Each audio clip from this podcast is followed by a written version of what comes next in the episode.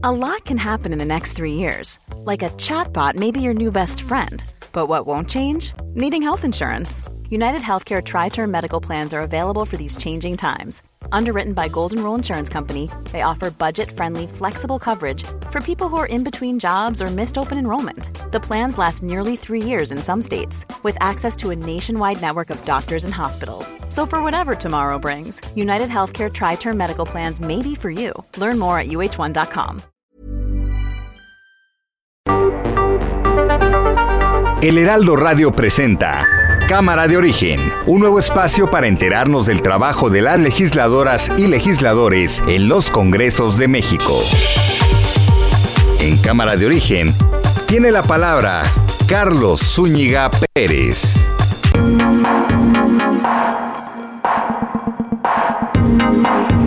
Muy buenas tardes. Gracias por acompañarnos a esta nueva emisión de Cámara de Origen. Les habla Carlos Zúñiga Pérez. Estamos transmitiendo en vivo desde la cabina central de El Heraldo Radio, ubicada al sur de la Ciudad de México, en este día, viernes 4 de marzo de 2022. Semana intensa en información Así comenzó y así la vamos a cerrar. Quédese con nosotros en la siguiente hora. Vamos a actualizar las noticias y tendremos entrevistas. Entrevistas que tienen que ver con el quehacer legislativo. Arrancamos como todos los días escuchando cómo va la información a esta hora. Ya contestó Marcelo. Nosotros no, no mandamos armas a, a ningún lado. Nosotros somos pacifistas. Ah, si es necesario, si es necesario, los vamos a proteger también. Xochitl Galvez, senadora del PAN. Sin resolver el problema de la inseguridad, no habrá cuarta transformación. Esa fue la mayor oferta del presidente de la República que le hizo a los ciudadanos. Por eso la gente salió y confió en este proyecto. Las ejecuciones en San José de Gracia, Michoacán, muestran que el crimen organizado ha rebasado todos los límites, sabedores de que en este país tienen garantizada la impunidad. Sergio Gutiérrez Luna. En representación de la Cámara de Diputados, presenté controversia constitucional en contra del Instituto Nacional Electoral. Estamos impugnando un acuerdo del propio Instituto Nacional Electoral por el que interpreta el concepto de propaganda gubernamental en el proceso de revocación de mandato e impone medidas cautelares en vía de tutela preventiva que no tienen sustento en la ley. Eduardo Clark, director de Gobierno Digital de la Ciudad de México. La Ciudad de México regresa a partir de este próximo lunes a semáforo verde de acuerdo a los indicadores que nos ha compartido el Gobierno de México el día de ayer, lo que significa que estaremos por lo menos dos semanas en semáforo verde y afortunadamente todavía con una tendencia descendente en todos los indicadores. Arturo Saldívar, ministro presidente de la Suprema Corte de Justicia. Las infancias y adolescencias trans saben quiénes son y comprenden su lugar en el mundo, que no son homogéneas, son diversas y construyen su identidad independientemente de cualquier tratamiento médico o norma legal, que la identidad de género de los niños, niñas y niñas trans es tan valiosa como cualquier otra, por lo que merece la misma protección constitucional. Trascendente esto que determinó la Suprema Corte de Justicia de la Nación, como muchas otras eh, acciones ¿no? que han marcado el eh, punto antes incluso que el legislativo llegue a cambiar algunas eh, de las normas que nos rigen, la Suprema Corte va siempre un paso adelante. Y estos, independientemente de otros elementos que haya que criticar, esto es algo que siempre debemos resaltar de la Suprema Corte de Justicia de la Nación. En más de la información, el presidente Andrés Manuel López Obrador afirmó durante su conferencia de hoy viernes que el gobierno de México no va a donar armas a Ucrania para enfrentar la invasión de Rusia. Esto debido a una petición que hizo directamente la embajadora de Ucrania en México a senadores, que por cierto vamos a platicar con uno de ellos un poco más adelante. El presidente dice que México es pacifista, pero aclaró que sí se va a brindar ayuda humanitaria. Tras el regreso del avión de la Fuerza Aérea Mexicana que repatrió a 81 personas, 44 mexicanos y sus familias, entre ellos ucranianos, ecuatorianos, un peruano y un australiano, el secretario de Relaciones Exteriores, Marcelo Ebrard, no descartó la posibilidad de que haya más vuelos, cuando menos un vuelo más en los siguientes días. El presidente de la mesa directiva de la Cámara de Diputados, Sergio Gutiérrez Luna, presentó una controversia constitucional ante la Suprema Corte de Justicia de la Nación que impugna un acuerdo de la Comisión de Quejas y Denuncias del INE sobre el concepto de propaganda gubernamental y su difusión en el proceso de revocación de mandato. Vamos a ver si nos da más eh, declaraciones presidente sobre esta controversia constitucional y si quedó algo pendiente en la legislación que prepararon los diputados. Y al respecto, el consejero del INE, Ciro Murayama, calificó esta controversia, interpuesta por Sergio Gutiérrez Luna, como un intento para fracturar las normas electorales y advirtió que el legislador morenista quiere saltarse el fallo de un tribunal constitucional porque no le gustó. Los integrantes de la Comisión Especial de Seguimiento a la implementación del Tratado Comercial México, Estados Unidos y Canadá en el Senado se reunieron este viernes con miembros de la Asociación Mexicana de la Industria Automotriz, con quienes abordaron diversos temas como las oportunidades y retos en este sector. Por cierto, el sector automotriz ya también eh, hace un llamado para que se observe bien el tema de la reforma eléctrica, porque señalan que de no aprobarse una legislación que promueva la competitividad y sobre todo las energías limpias, ellos se verán perjudicados. Y el director de Gobierno Digital de la Ciudad de México, Eduardo Clark, informó que a partir de este próximo lunes, ya el 7 de marzo, la capital va a pasar a semáforo epidemiológico color verde. Semáforo verde durante al menos las siguientes dos semanas. La jefa de gobierno, Claudia Sheinbaum, anunció la reapertura de todas las actividades sin restricciones en concordancia, también en sincronía, pues como debe ser, hay una vecindad ineludible. El Estado de México también anuncia que a partir del lunes se va a semáforo verde. Y bueno, tras esta eh, solicitud del Parlamento de Ucrania para que se le apoye con armamento, hoy el presidente anunció que no se van a donar armas, en otra cosa. Vamos a estar hablando a lo largo del programa de este tema, pero por lo pronto cuéntanos, a Paris Salazar, de lo que se habló hoy en la conferencia mañanera. Adelante. Buenas tardes, Carlos, amigas, amigos de Galo de México. Esta mañana el presidente López Obrador afirmó que México no enviará armamento de alto poder al gobierno de Ucrania para contrarrestar el ataque militar de Rusia. En la conferencia de prensa, López Obrador señaló que México es pacifista y no atenderá la solicitud realizada por la embajadora de Ucrania, Oskara Dramateska, y los parlamentarios de ese país. Los la diplomática y los parlamentarios ucranianos pidieron apoyo de armas guiadas antitanques, lanzagranadas, aparatos de comunicación, chalecos antibalas y cascos, hasta misiles tierra-aire. Escuchamos al presidente López Obrador. Nosotros no, no mandamos armas a ningún lado.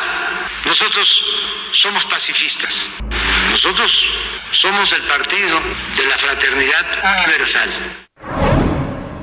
Por su parte, el canciller Marcelo Ebrard aclaró que México no impondrá sanciones unilaterales a Rusia y que solo se aplicaría una sanción si se aprueba de manera multilateral. Escuchemos al secretario Marcelo Ebrard. Se me ha preguntado sobre sanciones, simplemente específico. México nunca ha aplicado sanciones unilaterales contra otro país. ¿A qué estamos obligados, México? Bueno, estaríamos obligados si el Consejo de Seguridad de la ONU aplica sanciones multilaterales. ¿Cuál es la diferencia? La sanción multilateral de la ONU, si estableciese alguna sanción, quiere decir que es un acuerdo de los países, no unilateralmente un país respecto a otro. El canciller Marcelo Ebrard reveló que México podría enviar otro avión de las Fuerzas Armadas para repatriar a otro grupo de connacionales que se encuentren en Ucrania y tal vez también en Rusia. Carlos, esta es la información. Gracias, muchas gracias. Así es, Daniel Millán también nos adelantaba esto cuando platicábamos con él allá en Bucarest, que de ser necesario van a enviar otro vuelo. ¿Han quedado mexicanos? Sí, lo sabe la Secretaría de Relaciones Exteriores y están haciendo lo posible por eh, sacarlos, por extraerlos de Ucrania en la medida de lo posible el gobierno tiene, como todos los demás, limitaciones para poder desplazarse dentro del territorio ucraniano y lo que están urgiendo, como ocurrió en los primeros casos, es que si por sus propios medios y a pesar del peligro, ¿eh? los ciudadanos mexicanos pueden salir del territorio ucraniano, lo hagan y ya será más sencillo que pasen a recogerlos, como ocurrió con un importante grupo de mexicanos y sus familias. Entonces, seguramente habrá que esperar tiempo. Hoy es más complicado complicado desplazarse debido a las acciones bélicas por parte de Rusia.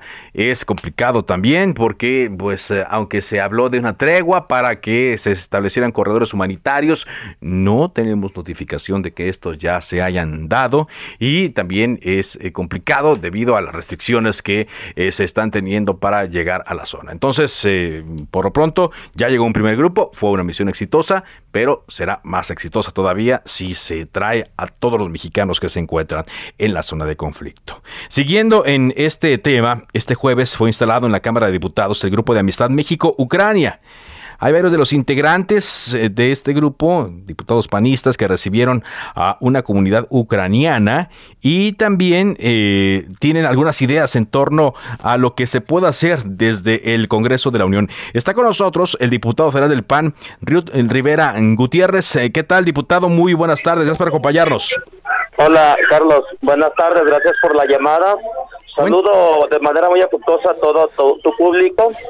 Muchas gracias. pues, pues, sí, fíjate que, que me toca la responsabilidad y el gusto de presidir el grupo de amistad México-Ucrania. Pues un, un círculo que en el mes de diciembre quedó legalmente constituido y pues bueno, hoy nos está tocando pues una situación, yo la puedo decir lamentable, porque pues una guerra deja destrucción, devastación, vemos cómo se vulneran los derechos humanos, cómo mueren inocentes, cómo incluso se está poniendo en riesgo al mundo entero con los actos que sucedieron el día de ayer en relación a la planta nuclear, la más grande de Europa, y que eso puede tener afectaciones, pues no solamente eh, en, Ucrania y, en, Europa, sino a nivel mundial. Así es. Es un, es un tema pues muy delicado nosotros como, como país, pues hemos sido en el pasado eh, también sufrido este tipo de agresiones por parte de otras naciones y eso debemos de tenerlo muy presente y tener muy presente que nosotros somos un país, una cultura de paz, un país que a nivel internacional pues se deben de impulsar políticas pacifistas y aquí no se trata de decir estoy a favor de Rusia o estoy a favor de Ucrania, estamos en contra totalmente de la guerra estamos totalmente a favor de la paz, de, la, de las relaciones diplomáticas para la construcción de los acuerdos. Sí, y ahora, pues, ¿qué, se podría hacer, eh, diputado, desde el Congreso de la Unión? ¿Qué acciones podrían implementar los diputados, no solo del PAN, sino de otras fuerzas políticas, en beneficio de la gente que está padeciendo eh, esta guerra? Sí, mira, precisamente el día de hoy acudimos a presentar una solicitud muy concreta a la Secretaría de Relaciones Exteriores para que se eh, emita de forma inmediata pues un programa para eh, emitir visas para las familias, para las personas que vienen de Ucrania y que puedan aquí tener la protección y el asilo y que puedan pues, restablecer su curso de vida de manera natural, eh, pues bueno, hace falta pues mucho por hacer y lo comento porque eh, eh, celebro que se haya enviado una aeronave para traer a connacionales y también eh, gente de origen ucraniano, pero también lamentamos que se haya desaprovechado el viaje, pues aquí en México hay, hay familias, hay mujeres, hay hombres, hay niñas, niños que están desesperados por viajar a, a Ucrania y a los países que son circunvecinos, pues con la intención de retornar a su patria, ¿verdad? Que también es válido. Sin embargo, pues no se ha tenido una respuesta al respecto y además de eso, pues debiera haberse aprovechado para mandar, enviar ayuda humanitaria. Hoy parte de lo que estamos pues apelando y que habremos de hacer algunas acciones en la Cámara de Diputados Federales precisamente, pues es eso, el solicitar al gobierno de México el que pasemos a la práctica más que de los discursos y que ya se establezcan los, los, los protocolos, que se establezcan los pasos a seguir para que las familias mexicanas que todavía tienen esa necesidad de traer a sus familiares ucranianos, porque hay familias ucranianas aquí que tienen familiares allá, y hay familias mexicanas aquí que tienen todavía familiares de origen ucraniano que desean que regresen a México, que vengan a México. Y no hay una ruta establecida. Y te lo comento porque sí hemos recibido bastantes mensajes, llamadas consultándonos esta situación de qué, cuál es el procedimiento a seguir. Entonces sí pediremos el día martes que se establezca de manera muy puntual cuáles son los protocolos, a dónde hay que acudir, cuál es el procedimiento, vaya, para que puedan pues aprovechar el transporte aéreo que el gobierno de México esté eh, proporcionando. Porque una cosa muy importante, eh, ya regresó el primer avión. Sí, ya, hoy. Pero todavía, sí, hoy, hoy en la madrugada. Pero todavía no se tiene certeza cuándo sale el siguiente. Y eso, por supuesto, que tiene con mucho nerviosismo a la comunidad ucraniana, por supuesto, a las familias mexicanas que tienen interés. ¿Y, qué, otra petición les hicieron eh, estos integrantes de la comunidad ucraniana aquí en México, en, específico? Sí, una lista muy puntual de materia de insumos hospitalarios. Sí, eh, eh, no, no la traigo aquí a la mano en este momento, pero son materiales pues eh, quirúrgicos, es medicamento, entre otras cosas de consumo pues de, primera necesidad. Y pues todo tipo de ayuda humanitaria que es lo que están pues solicitando. Eh, te comento que eh, eh, sí se hizo una solicitud también eh, para el Senado de la República y también a la Cámara de Diputados de armamento. Sin embargo, pues esto ya es decisión unilateral o únicamente pues del gobierno de la República. Que ya dijo el presidente, ya dijo que, exactamente, no, se le va a enviar.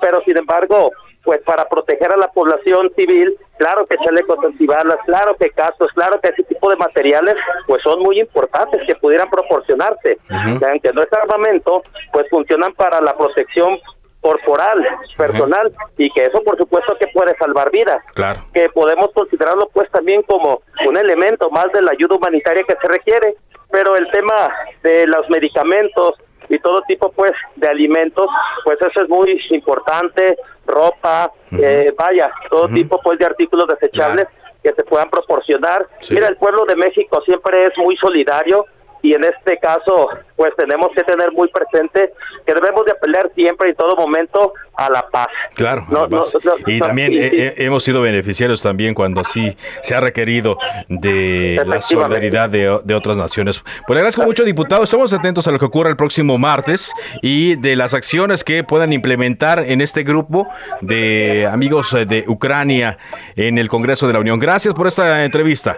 Al, contrario, gracias a ti, Carlos. Un saludo nuevamente. Buen fin de semana. Rivera Gutiérrez, diputado federal del Partido Acción Nacional, después de que se instaló este grupo de amistad México-Ucrania. Ahora nos decía ya el diputado acerca de esta solicitud que hicieron vía el Senado de la República eh, la representación diplomática de Ucrania en México. ¿Por qué? Porque hubo una reunión en el, eh, día de ayer en donde la embajadora de Ucrania en México, Oksana Dramaretska, recibió a los senadores Emilio Álvarez y Casa, Germán Martínez y Gustavo Madero, con quien platicamos ahora. Gustavo Madero, ¿qué tal? Muy buenas tardes, senador.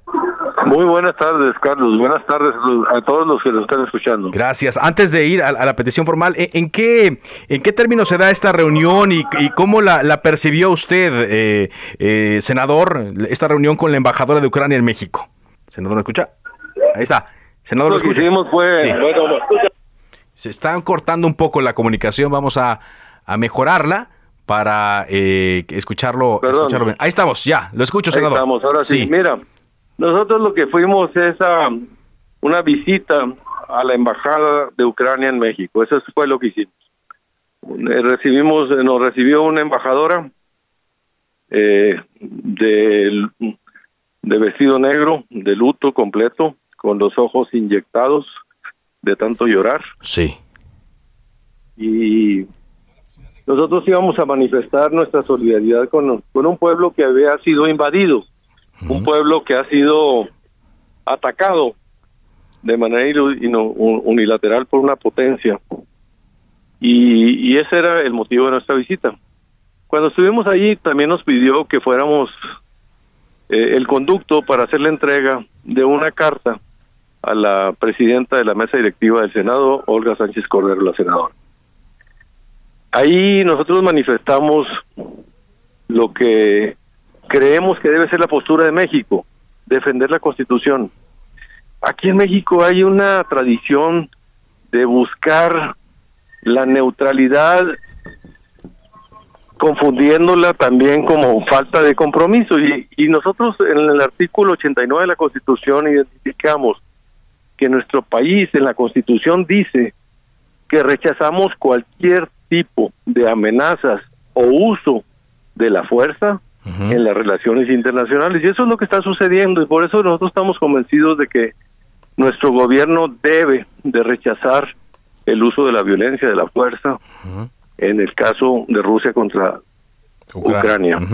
y, y ahí, pues nosotros llevamos la carta a Olga Sánchez Cordero, platicamos de todo. Eh, muy sensible ella, Olga nos dijo que ella estaba dándole seguimiento puntual, diario, en línea, en vivo, de lo que estaba pasando en Ucrania. Yo le comenté de la importancia que le, le marcara a la embajadora como mujer, de mujer a mujer, para que tuviera sensibilidad. Eh, Germán Martínez le preguntó a la embajadora, oiga, no sé si sea pertinente, pero le puedo preguntar cómo está su familia. A la embajadora. Sí. Y me dijo, pues nos dijo, pues mi familia tengo en Kiev y está mi, mi madre tiene 88 años y tiene que dormir todos los días en el metro desde hace una semana porque está siendo bombardeado. y, y ahí es donde encontramos una diferencia muy profunda de quienes confunden la neutralidad, la doctrina estrada de no intervención en asuntos de otros países con la cobardía de no posicionarse ante una agresión unilateral de una potencia militar que con propósitos de expansión, de anexión territorial, utiliza la violencia asimétrica contra un país democráticamente electo. Y eso es un poco lo que está ahorita en juego. ¿De qué se trata? ¿Cuál es la posición que cada quien quiere? Y entonces uno dice, no, hombre, es que apoyar a Ucrania es apoyar a los gringos, al imperialismo. Pues espérate, ahorita los misiles los está mandando Rusia. Exacto, no hay un ataque de Rusia al territorio ucraniano. Y Putin no es, no es Vladimir Lenin ni Carlos Marx que están defendiendo eh, el proletariado. No. Está queriendo expandir y recuperar territorios con los mismos argumentos que Hitler lo hizo hace un siglo cualquiera. Y nosotros queremos denunciar esto siempre que suceda. Sí. Si lo hace Estados Unidos, si lo hace México, si lo hace Rusia, si lo hace China, no está bien utilizar la fuerza para el derecho internacional a hacer valer sus intereses.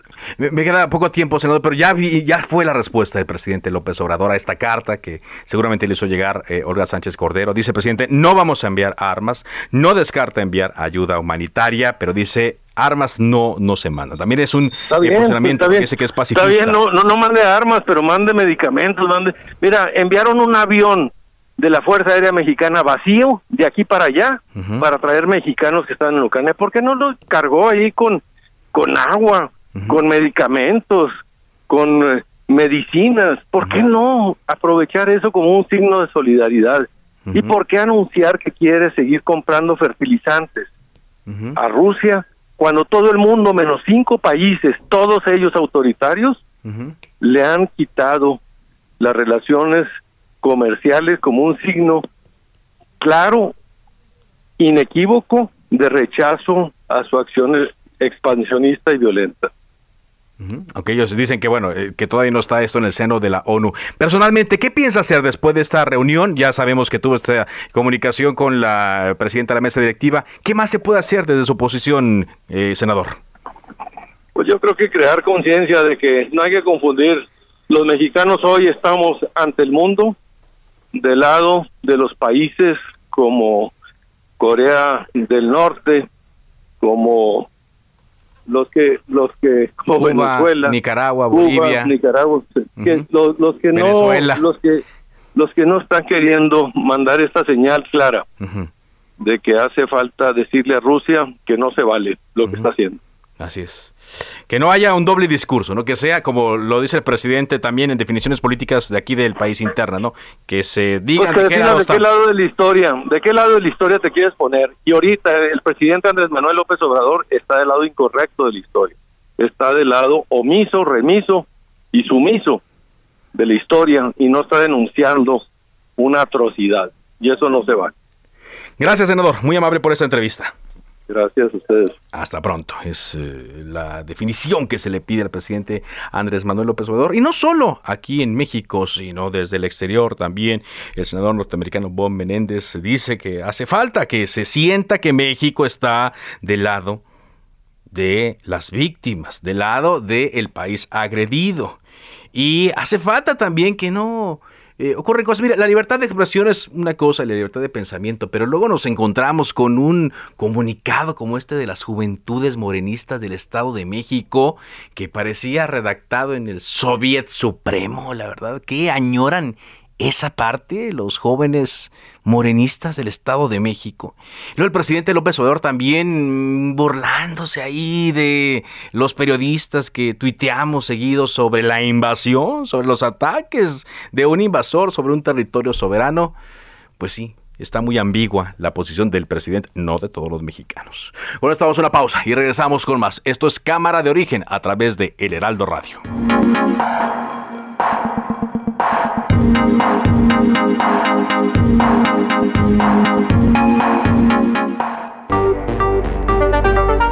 Se decreta un receso. Vamos a un corte, pero volvemos a Cámara de Origen con Carlos Zúñiga Pérez.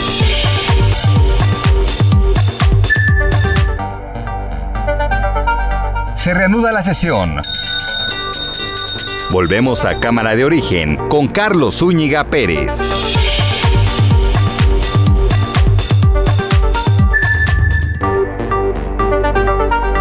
Contacte a Carlos Zúñiga Pérez en Twitter, Facebook e Instagram como arroba carloszup.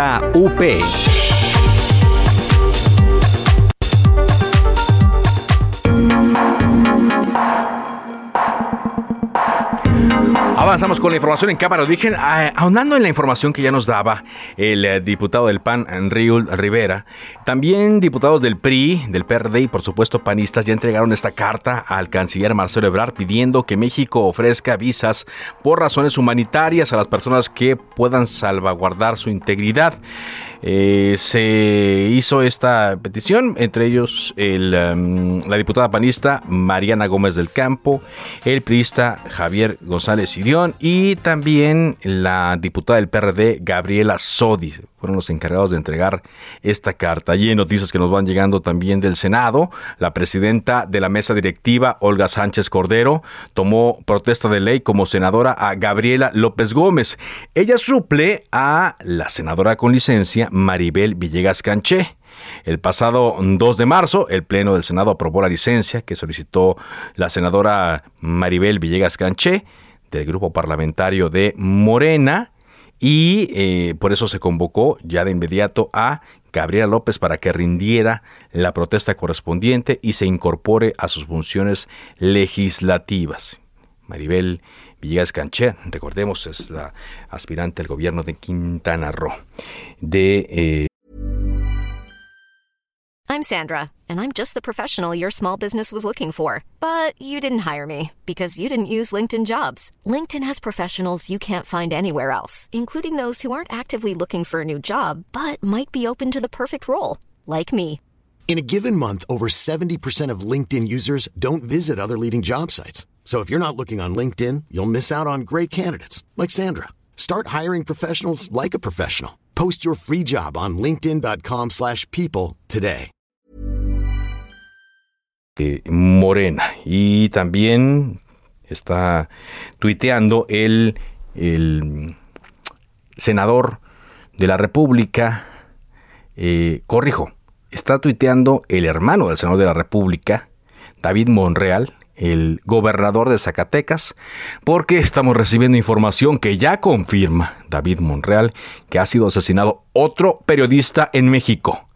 Dice David Monreal, condeno el acto en el que fue privado de la vida la tarde de hoy en Fresnillo, Zacatecas, Juan Carlos Muñiz, trabajador del portal de noticias Testigo Minero, y expresamos nuestra solidaridad a sus familiares, amigos y colegas. He solicitado a la Fiscalía de Zacatecas que lleve a cabo las labores correspondientes para esclarecer este hecho y dar con los responsables a la brevedad.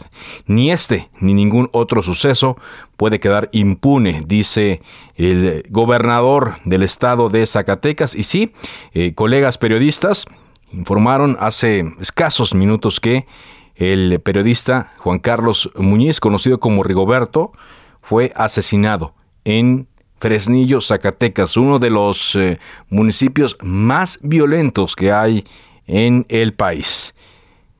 Que descanse en paz y vamos a estar recibiendo más información de la forma en la cual este periodista fue asesinado, de acuerdo a lo que estamos eh, recibiendo por parte de eh, colegas en el estado de Zacatecas y por lo que nos eh, puedan decir las autoridades encargadas de este tema que nos lastima. Hemos estado hablando con legisladores a lo largo de las últimas semanas sobre este asunto sobre este tema, pero por lo que vemos las acciones no han sido suficientes.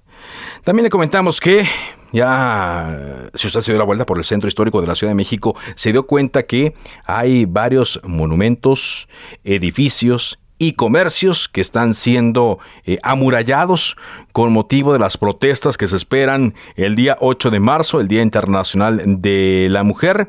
Eh, hay eh, vallas, por ejemplo, ya en Palacio de Bellas Artes, alrededor de la Catedral Metropolitana y alrededor de algunos comercios en la calle de 5 de Mayo, en Juárez, eh, reforma todavía no me tocó ver, pero sí, seguramente habrá. No se han colocado vallas todavía en el Palacio Nacional, como se hizo el año pasado. No descarto que lo vayan a hacer en los siguientes días, pero por lo pronto no, eh, no, eh, no se han colocado.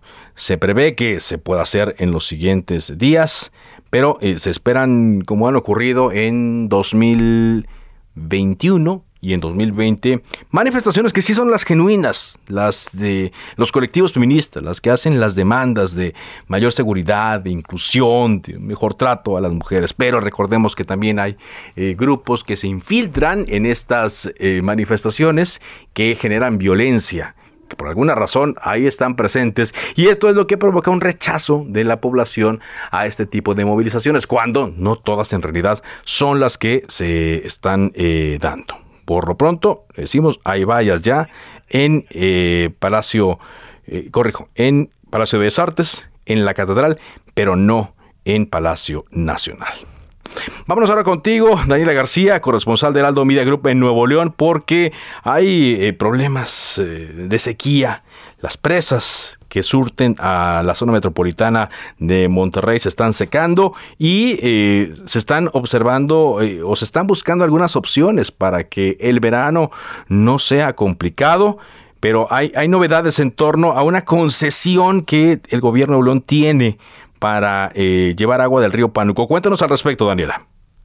¿Qué tal, Carlos? Muy buenas tardes. Pues el gobierno de Nuevo León anunció hace algunos días que evalúa la posibilidad de trasladar agua desde el río Pánuco a Nuevo León, esto para solventar la falta de agua que impacta a la entidad actualmente. Sin embargo, pues el presidente Andrés Manuel López Obrador contestó que descarta revivir este proyecto previamente conocido como Monterrey 6. Esta, este día, durante la mañanera, el Ejecutivo señaló que no sería viable hacer este proyecto, sobre todo porque otros estados no están de acuerdo con hacer este traslado de agua hacia Nuevo León lo que comentó es que pues sabe que el gobernador de Nuevo León, Samuel García, está preocupado por la falta de agua en la entidad y están buscando soluciones a la problemática, pero señaló que ellos están enfocados en impulsar la construcción de la presa Libertad y aseguró que estarán ayudando con recursos para completar este envase, envase que se proyecta se termina en unos tres años según las estimaciones de la autoridad local. Pero ¿qué te parece si escuchamos lo que comentaba esta mañana el presidente Andrés Manuel López Obrador sobre este tema, Carlos? El sexenio del presidente Peña Nieto se canceló el proyecto. Se llegó a ese acuerdo de que no era posible, no iba a, poderse ejecutar. Es un poco lo que sucedió con la presa de Zapotillo, que la inician este, pensando de que no iba a haber problema cuando se iba a inundar a tres pueblos de Jalisco. Entonces, pues la gente se opuso. Al final eh, ya no se llevó a cabo el proyecto original. Va a haber agua solo para Guadalajara, no para eh, León. Daria. Carlos, hay que mencionar que este proyecto Monterrey 6 fue cancelado por el exgobernador de Nuevo León, Jaime Rodríguez Calderón, conocido como el Bronco, ya que señalaba sobre costos y corrupción en las licitaciones de la construcción de los acueductos y la infraestructura necesaria. Sin embargo, pues en las pasadas semanas, el actual gobernador Samuel García ha señalado que revivir este proyecto podría ser la solución a la problemática del agua que vive actualmente la entidad. Pues bueno, ya escuchamos al presidente Andrés Manuel López Obrador, no enviable ni recibirían apoyo en este sentido, pero sí reveló que se tendrá una reunión con el gobernador Samuel García, pero pues sería más bien para comentar que no es posible ese proyecto en este momento. Claro, y aparte, bueno, Samuel García también ha reconocido que el eh, llevar a cabo este proyecto, además de arriesgado, pues es muy caro, porque se necesita eh, mucho mantenimiento debido a la altura que tiene que llevar el acueducto que saldría desde la cuenca del río Pánuco hacia la zona metropolitana de Monterrey, llevando hasta Agua, por lo cual pues es mejor respuesta a eh, terminar otra presa, ¿no? Que está construyendo la presa Libertad. Así es, Carlos, la presa Libertad que se espera que quede concluida en 2024-2025 y si me permites agregar, pues el proyecto hídrico para de traer agua del río Pánuco, este conocido como Monterrey 6, pues no es muy aprobado por la ciudadanía del estado de Nuevo León, que pese a que saben que hay una falta de agua, pues han quedado con un mal sabor de boca desde este proyecto. Muy bien. Gracias, muchas gracias. Al contrario, muy buenas tardes. Hasta luego. Daniela García. Bueno, son las 4 con 39 minutos. Aquí en Cámara de Origen le comentábamos al arranque que el presidente de la mesa directiva de la Cámara de Diputados, Sergio Gutiérrez Luna, presentó una controversia constitucional ante la Suprema Corte de Justicia de la Nación en contra del Instituto Nacional Electoral por estas medidas cautelares impuestas al presidente Andrés Manuel López Obrador. Está con nosotros el diputado. ¿Cómo le va? Muy buenas tardes. Hola, buenas tardes, ¿cómo estás? Saludos al auditorio. Gracias, eh, diputado.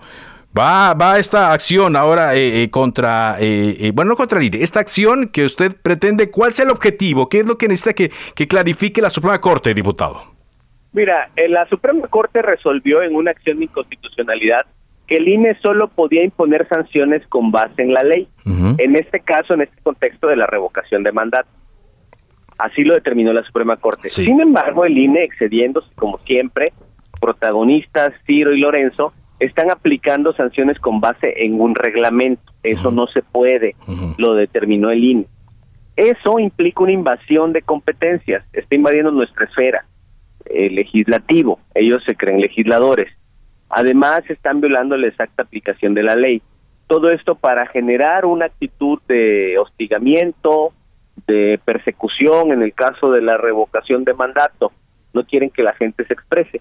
Y ante eso es mi obligación defender las leyes del Congreso, defender las facultades de la Cámara Legislativa y tengo la obligación de presentar este medio de defensa ante la Suprema Corte para que la Corte determine lo conducente. A nosotros nos parece que se están excediendo, que se están eh, invadiendo nuestra esfera de competencias y vamos a seguir el curso legal en este trámite. Van a seguir el curso legal. Ahora, no, no es eh, una acción similar a la que se ha presentado, me refiero a la acción del INE, en otros procesos electorales donde a partir de una queja de actores políticos el INE toma estas eh, determinaciones. A ver, nunca en la historia se ha dado este proceso de revocación de mandato. Es un ejercicio inédito de democracia directa. Sí. Eh, y la Corte, en una acción de controversia, de acción de inconstitucionalidad, determinó que las sanciones que en su caso pusiera el INE tendrían que estar sustentadas en la ley. Y no lo está haciendo así el INE. Está queriendo, creyéndose el legislador y esta es la situación que nosotros estamos denunciando. Ahora, ¿por qué nada más contra el INE si el Tribunal Electoral ratificó la decisión del INE? No, lo que sucede ahí es que nosotros estamos eh, de alguna manera señalando que el aplicador de la ley es el INE. Él es en quien inicia la investigación, es quien en la comisión de quejas toma la determinación y es contra quien nosotros estamos impugnando esta resolución porque lo que dijo la Suprema Corte es que el INE, o sea, señaló específicamente al INE que el INE tenía que en su caso aplicar las sanciones con base en la ley. No señaló el Tribunal Electoral. Es por ello que la responsabilidad es del INE. Ajá. Ahora, eh, aquí hay una respuesta ya de Ciro Murayama que dice que eh, pues hay un intento por fracturar las normas electorales. Él así califica su acción. Sí. Bueno, Ciro Murayama es un actor faccioso, un eh, actor de oposición, lamentablemente ha abdicado su papel de árbitro, él defiende todo lo que tenga que ver con la oposición y va en contra de todo lo de Morena y por eso es su actuar, ¿no? Yo le contesté ahí en Twitter que es falso lo que él dice, que se trata de una eh, controversia que tiene que ver con invasión de competencias. Ciro se cree legislador y luego también se cree juzgador y también se cree filósofo, es economista también, por supuesto. O sea, Ciro es todo, ¿no? Y cuando algo no le gusta, pues él se pone a pontificar en contra siempre, evidentemente, de Morena, del presidente o de las personas afines a la cuarta transformación. Ajá. Él también aquí dice que, eh, aunque el INE, como usted lo menciona, es eh, la instancia que originó esta sanción, el tribunal lo ratifica y dice que eh, pareciera que los hechos se quiere anular al tribunal electoral. No, lo que queremos es que se cumpla lo que la Suprema Corte ordenó y el INE no tiene por qué. Ya es la segunda ocasión en, el que, en la que el INE desacata algo que manda la Suprema Corte. La primera vez incluso dio motivo para que como presidente de la Cámara presentara una denuncia penal por la posible comisión de ilícitos. Ellos inobservaron una suspensión de la Suprema Corte. La Corte les dijo, no suspendan el procedimiento de revocación de mandato. A ellos les valió y lo suspendieron. Luego volvimos a ir a la Corte y la Corte les dijo que estaba mal, que habían violado una determinación previa. Eso es un ilícito. Y ahora lo vuelven a hacer otra vez. Lo, por eso presenta esta eh, controversia constitucional. Así es. Eh, ahora, eh, dirían aquí algunos, si esto ya lo impugnó la presidencia y lo ratifica, ¿por qué es un, órgano distinto el que presentaría esta, esta controversia? ¿Usted dice que porque están invadiendo sus facultades? Así es, esto no, esto lo que tiene que ver es con una invasión de competencias, invasión de facultades. Se están arrogando una facultad legislativa cuando es evidente que el INE no es legislador. Y la Suprema Corte es quien va a dirimir el conflicto. Bueno, vamos a ver entonces qué, qué, qué es lo que señala. Aprovecho eh, para preguntarle, que ya se acercan estos tiempos, eh, diputado, de eh, ver qué ocurrirá, por ejemplo, con la reforma eléctrica, porque terminó el Parlamento abierto, y ya eh, los distintos partidos políticos eh, dieron su punto de vista, especialistas, gente del gobierno, etcétera. ¿Qué podemos esperar en los siguientes días en cuanto a, la discusión? Bueno, primero dictaminación y luego discusión de la reforma eléctrica. Mira, vamos a empezar los diálogos entre partidos, ver las coincidencias, tratar de eh, generar consenso en torno a un dictamen y poco a poco ir tratando de perfilar esta reforma para el bien de todas y todos. Muy bien, pero no hay una fecha todavía. No, no, no, estamos en eso. ¿Y de la reforma electoral tampoco? Aún no llega la iniciativa que señaló el presidente de la República que presentará, estamos a la espera. Muy bien, pues gracias por darnos esa información. Diputado. Al contrario, un abrazo, hasta luego. Hasta luego. Sergio Gutiérrez Luna, el presidente de la mesa directiva de la Cámara de Diputados, hablándonos en torno a esta eh, controversia. Vamos a ver qué es lo que determina la Suprema Corte de Justicia de la Nación. Oiga, me da gusto darle esta información, ya que el Heraldo Media Group sigue creciendo en los Estados Unidos. Ahora también sumará su cobertura en las ciudades de Corpus Christi, Texas y Tallahassee, en la Florida, de la mano de su socio Now Media Digital. Esta alianza permitirá que la señal llegue a más ciudades y más espectadores, con lo que la alianza entre Now Media Digital y el Heraldo Media Group se fortalece llevando la señal a más de cinco estados de la Unión Americana y más de 12 ciudades a través de su oferta de radio y televisión, así como de los dispositivos de realidad virtual Oculus, proveedores de televisión por Internet como Roku TV, Amazon Prime, Apple TV, YouTube Live TV y YouTube VR, así como en la aplicación de Now Media Radio, la señal digital de Now Media y la señal del Heraldo Radio que estará a disposición de todos los dispositivos móviles, incluidos relojes y televisores inteligentes. Los nuevos canales donde se podrá disfrutar de este contenido son en Corpus Christi, Texas, a través del canal 33.1 y en Tallahassee, Florida, a través del canal 29.1 de televisión. Ambos socios estratégicos están comprometidos con generar y transmitir en vivo contenidos en español e inglés sobre noticias, economía, política, tecnología de primer nivel, especialmente diseñada para los dueños de negocios de élite en los Estados Unidos. Now Media y el Heraldo Media Group siguen avanzando Juan Guevara Torres, el presidente y director general de Now Media Digital, dijo las siguientes palabras sobre este anuncio. Now Media, junto con nuestro socio estratégico Heraldo Media Group, continúa liderando el camino para brindar una excelente programación en ambos lados de la frontera.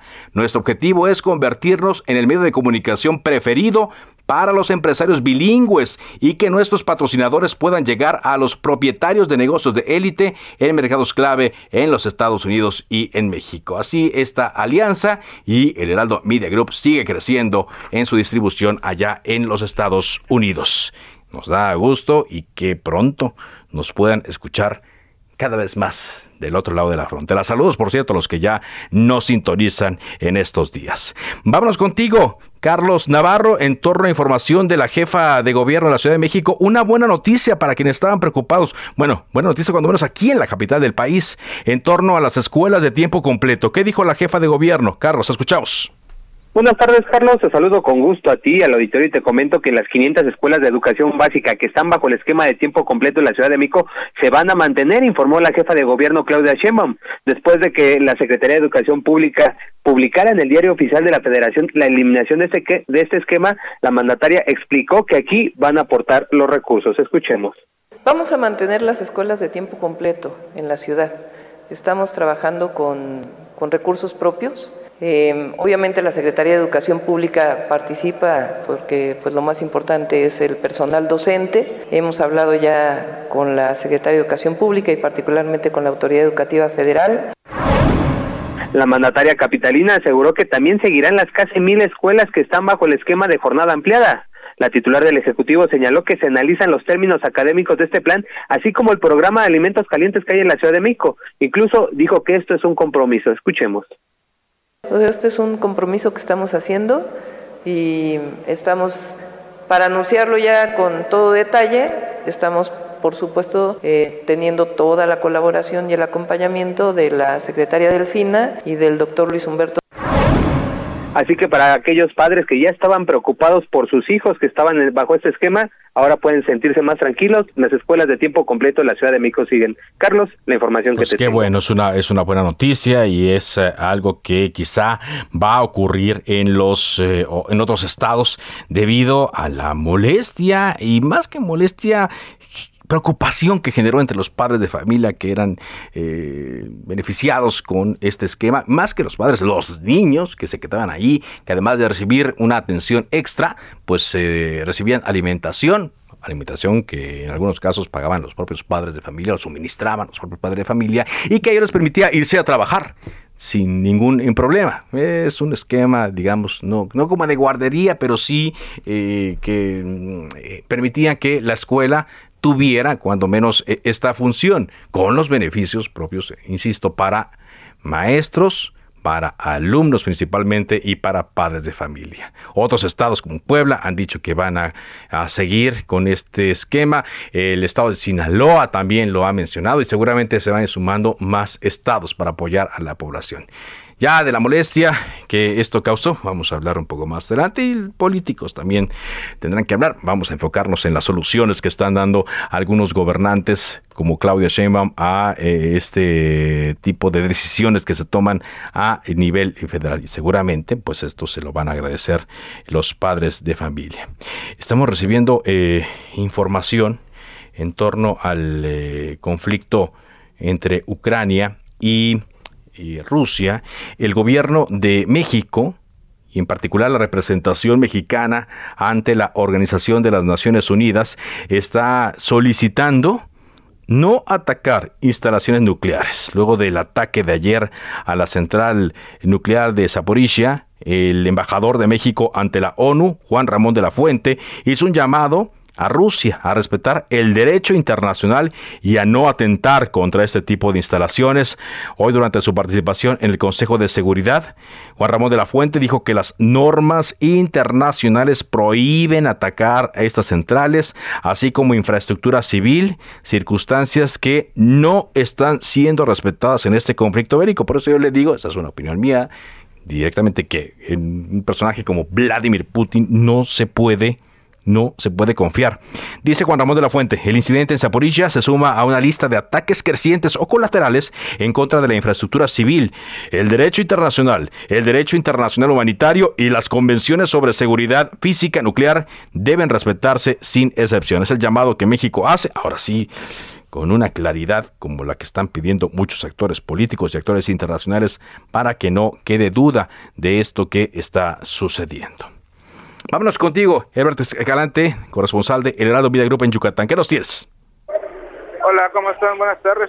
Pues te comento, la Jefatura Jurídica del Instituto Nacional de Antropología e Historia, INA, en Yucatán, informó que Chichen Itza permanecerá cerrado para el equinoccio de primavera el próximo 21 de marzo, con el objetivo de evitar contagios de COVID-19. Es decir, por tercer año consecutivo, dicha zona arqueológica estará cerrada en esta fecha.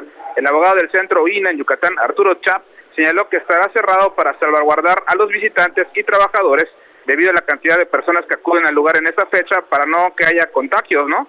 Ante este eventual cierre en Chichén en el equinoccio, el presidente del Consejo Coordinador Empresarial en Yucatán, Iván Rodríguez Gasque, declaró que no tiene sentido que permanezca cerrado si actualmente las condiciones sanitarias son muy favorables y el semáforo epidemiológico está en verde en Yucatán precisó que si dicha zona arqueológica no abre sus puertas para los visitantes, habrá una afectación directa e indirecta a los sectores del turismo, hotelería, de servicios y de restaurantes.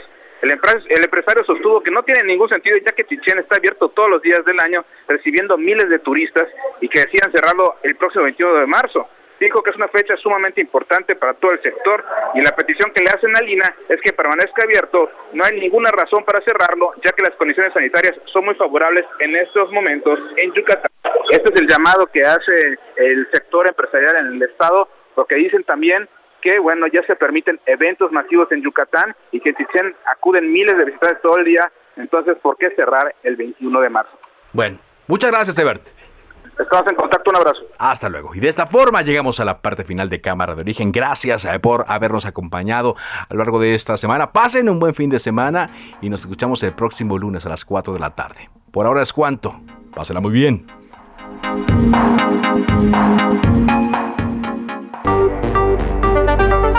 Se cita para el próximo programa. Cámara de Origen, a la misma hora, por las frecuencias de El Heraldo Radio. Se levanta la sesión. Even on a budget, quality is non-negotiable. That's why Quince is the place to score high-end essentials at 50 to 80% less than similar brands. Get your hands on buttery soft cashmere sweaters from just 60 bucks, Italian leather jackets, and so much more.